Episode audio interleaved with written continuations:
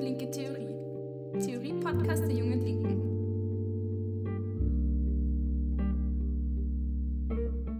Hallo und herzlich willkommen zu Linke Theorie, dem Theorie-Podcast der Jungen Linken. Du hast dich schon mal gefragt, was ein Begriff heißt, wie du dir eine Theorie erklären kannst oder welche Rolle eigentlich Konsum in unserem Wirtschaftssystem spielt? Dann bist du hier genau richtig. Ich bin Miriam und hier erfährst du, was eine Position zu Konsum sein kann. Nimm dir 15 Minuten Zeit, hörst dir vielleicht auch ein zweites Mal an und schreib uns dann gern, wie du darüber denkst, wie wir über Konsum reden können. So, jetzt geht's los.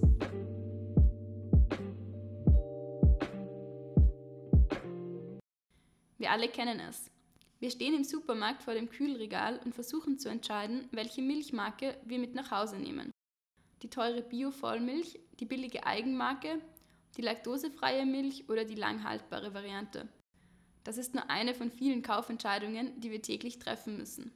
In unserer Gesellschaft sind wir alle darauf angewiesen, das, was wir zum Leben brauchen, zu kaufen. Sei es der Wocheneinkauf im Supermarkt, ein neuer Pullover oder Weihnachtsgeschenke. Doch nicht nur wir als Individuen, sondern auch unser kapitalistisches Wirtschaftssystem ist darauf angewiesen, dass kräftig konsumiert wird. Waren, die keinen Abnehmer finden, sind im Kapitalismus nutzlos. Doch wie hat sich der Konsum entwickelt? Und welche Rolle hat er im Laufe der Zeit gespielt? Und warum verschulden sich eigentlich so viele Menschen für ihren Konsum? Das alles wollen wir uns heute genauer ansehen. Aber zuerst wollen wir einen Blick darauf werfen, was Konsum überhaupt ist. Blickt man auf den Ursprung des Wortes, dann heißt konsumieren so viel wie verbrauchen. Und verbraucht werden alle Güter, die wir herstellen, früher oder später. Egal ob es sich um den LKW in der Logistik, die Gussanlage in der Stahlproduktion oder das Sandwich in der Mittagspause handelt. Wir könnten also sagen, dass alles, das in unserer Wirtschaft hergestellt wird, an irgendeinem Punkt konsumiert wird, außer es wird verschwendet. So wird konsumieren in älteren ökonomischen Texten noch öfter verwendet. In der Volkswirtschaftslehre und wirtschaftlichen Statistik fasst man Konsum heute aber etwas enger. Hier wird ein Gegensatz zwischen Gütern, die man sofort verbraucht, sogenannten Konsumgütern, und Gütern, die länger einen Nutzen bringen und nur über Jahre hinweg verbraucht werden, aufgemacht. Letztere nennt man dann Investitionsgüter. In dieser Zweiteilung gilt zwar der Verbrauch eines Sandwiches nach wie vor als Konsum, die Gussanlage oder der neue LKW sind aber Investments. Verwendet man diese Definition, die wir auch in dieser Folge verwenden werden, so kann man sagen, dass alle Waren, die in unserer Wirtschaft hergestellt werden, an irgendeinem Punkt einmal konsumiert werden oder in sie investiert wird, je nachdem, ob es sich eben um Konsum- oder Investitionsgüter handelt. Die gesamte Nachfrage teilt sich dann auf in Nachfrage nach Konsumgütern, wie etwa Kinobesuche, Essen, Zugtickets oder Nachfrage nach Investitionsgütern wie Fabriksgebäude, Energiegeneratoren oder Geschäftslokale. Eine kapitalistische Ökonomie kann nur dann reibungslos existieren, wenn genügend Nachfrage besteht. Die hergestellten Produkte müssen ja auch irgendwie verkauft werden. Woher die Nachfrage aber kommt, kann variieren. Eine Wirtschaft mit geringer Konsumnachfrage kann stabil laufen, wenn die Nachfrage nach Investitionen sehr hoch ist. Ein Beispiel dafür ist in den letzten Jahrzehnten China. Umgekehrt davon kann eine Wirtschaft geringe Investitionen durch eine hohe Konsumnachfrage kompensieren. Beispielhaft hierfür sind die USA. Ein Problem gibt es aber, wenn Konsum und Investitionsnachfrage gemeinsam zu schwach sind, um die gesamte Produktion zu absorbieren. Bevor wir aber den Zusammenhang zwischen Konsum, Investitionen und Krisen genauer unter die Lupe nehmen, werfen wir einmal einen Blick auf die Geschichte des Konsums. Bis zur Durchsetzung des Kapitalismus, der seinen Siegeszug im England des 16. Jahrhunderts begann und sich in den meisten Teilen Europas im Laufe des 19. Jahrhunderts durchsetzte, konsumierten die meisten Menschen, was sie selbst herstellen. Dennoch wurde auch nicht davor, also im Feudalismus, immer ausschließlich nur für den Eigenbedarf produziert. Denn der Adel konsumierte hauptsächlich Luxuswaren, die nicht von ihm selbst hergestellt wurden. Und irgendwo müssen die Schlösser, in denen sie wohnten, und das Goldbesteck, mit dem sie aßen, ja auch herkommen. Es war über religiöse und soziale Normen geregelt, wer in Prunk und Verschwendung leben durfte und wer nicht. Gerechtfertigt wurde der übermäßige Konsum dieses kleinen Bevölkerungsanteils durch religiöse Normen. Luxuswaren und sonstige Verschwendungen waren absolut unverzichtbar, um seinen adeligen oder kirchlichen Status zu fixieren. Mit der Entstehung des Kapitalismus hat sich diese Rolle des Konsums grundlegend verändert. Es ging nun darum, inwieweit auch der arbeitenden Bevölkerung das Recht auf Konsum über die eigenen Grundbedürfnisse hinaus zustand. Denn grundsätzlich hat sich im modernen Kapitalismus die Freiheit durchgesetzt, dass jede Person das konsumieren kann, was sie möchte. Es gibt nur eine einzige Einschränkung, Geld. Abgewandelt bedeutet das, nur wer genug Geld hat, kann das konsumieren, was er oder sie möchte.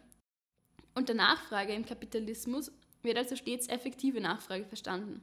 Nachfrage, die auch durch ausreichend Geld dahinter gedeckt ist. Was wer konsumieren kann, hängt also einmal primär davon ab, über welches Vermögen und Einkommen die Person verfügt.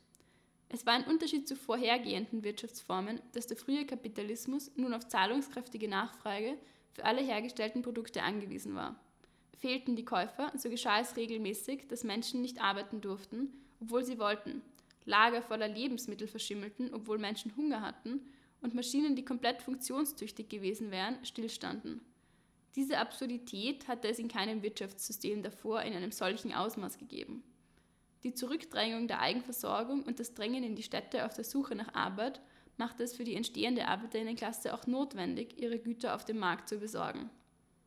Mit der Industrialisierung änderte sich für viele Menschen ihre Lebensgrundlage, von der Subsistenzwirtschaft zum notwendigen Verkauf ihrer Arbeitskraft.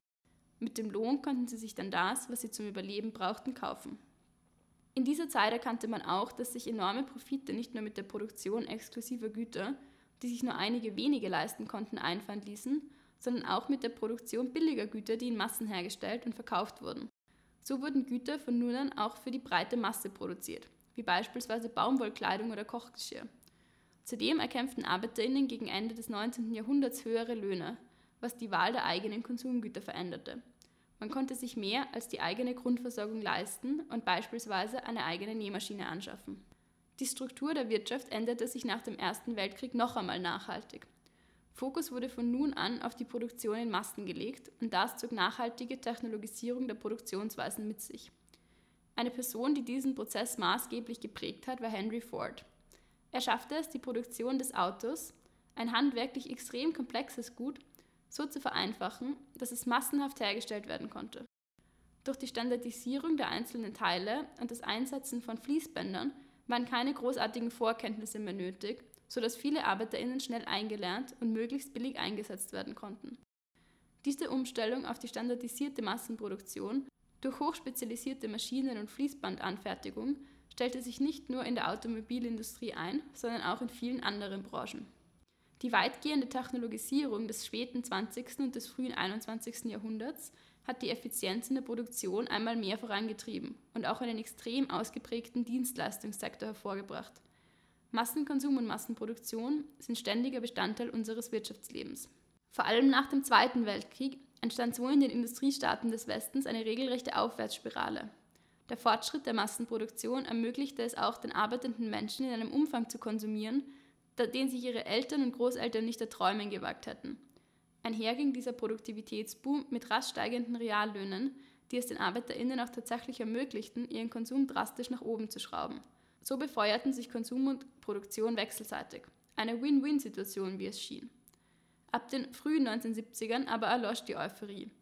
Wirtschaftskrisen, die man nach dem Krieg für ein Relikt der Vergangenheit gehalten hatte, meldeten sich nun zurück und auch die Reallöhne starteten eine reale Dürrephase.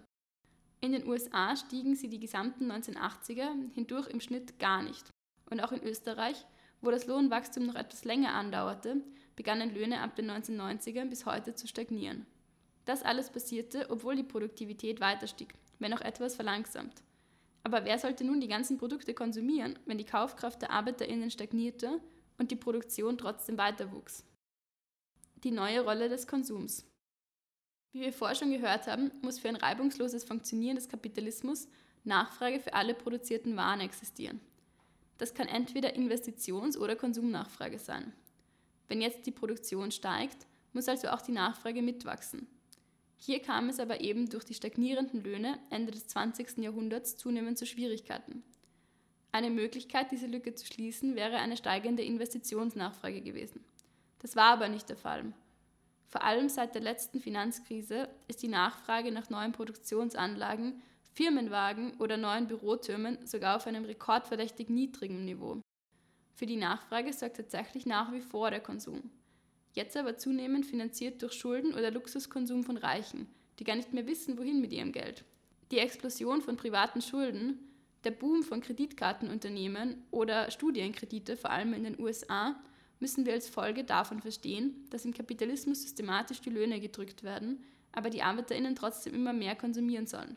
Ja müssen, sonst fehlt ja die dringend notwendige Nachfrage nach ihren Produkten. Die alltäglichen Zwangsversteigerungen von Häusern, Zwangsräumungen von Wohnungen und zerstörten Existenzen durch Kreditkartenschulden, die manchen einfach über den Kopf wachsen, dürfen wir nicht als individuelles Versagen oder verantwortungslose Konsumexzesse betrachten. Das gesellschaftliche Problem dahinter sind die stagnierenden Löhne, die nicht ausreichen, um unsere Konsumbedürfnisse zu decken. Viele dieser Bedürfnisse müssen ja eben erzeugt und ausgelebt werden, um unsere Ökonomie nicht in die Krise zu stürzen. Der Kapitalismus übertüncht seine eigenen Widersprüche, indem er sie auslagert, privatisiert und auf den Schultern von uns als Einzelpersonen verteilt. Hinzu kommt aber noch eine andere Ebene, die sehr eng an unsere Wahrnehmung von Klassengesellschaft geknüpft ist. Die Produkte, die wir konsumieren, haben nicht nur eine funktionale Rolle für die Wirtschaft, sondern nehmen in der kapitalistischen Gesellschaft auch wesentlich Einfluss darauf, wie wir uns und andere wahrnehmen. Unsere Kleidung, unsere Essgewohnheiten, unsere Freizeit, sprich unser Lebensstil, ist durch unsere Konsumgewohnheiten geprägt. Konsum wirkt also maßgeblich identitätsstiftend. Die Art und Weise zu konsumieren ist dabei aber kein individualisiertes Phänomen, sondern gesellschaftlich strukturiert. Was und wie wir konsumieren, verrät tatsächlich ziemlich viel über unsere Stellung in der Gesellschaft. Wenn beispielsweise sozialdemokratischen PolitikerInnen eine Abgehobenheit von der ArbeiterInnenklasse unterstellt wird, dann entzündet sich die Debatte häufig an teuren Rotweinen, schicken Autos oder protzigen Armbanduhren. Der Lebensstil dieser Politikerinnen wird symbolisch für eine Politik der Abgehobenheit und für die Entfremdung von den alltäglichen Sorgen der Menschen. Unser Lebensstil ist also kein Zufallsprodukt und somit auch die Waren, die wir konsumieren. Konsum im Kapitalismus zeichnet sich also dadurch aus, neue Konsumbedürfnisse erst zu erschaffen und gleichzeitig zu ermöglichen, sich von anderen abzugrenzen. Was als wertvoll und erstrebenswert gilt, wird dabei von der oberen Klasse vorgelebt und nachgeahmt. In der kapitalistischen Gesellschaft fällt somit die Notwendigkeit zu konsumieren, um überleben zu können, zusammen mit der Sicherung von Profiten durch die Schaffung neuer Bedürfnisse. Die Überschreitung der Notwendigkeit ist gleichzeitig kultureller Ausdruck der Klassengesellschaft. Linke Theorie. Theorie-Podcast der jungen.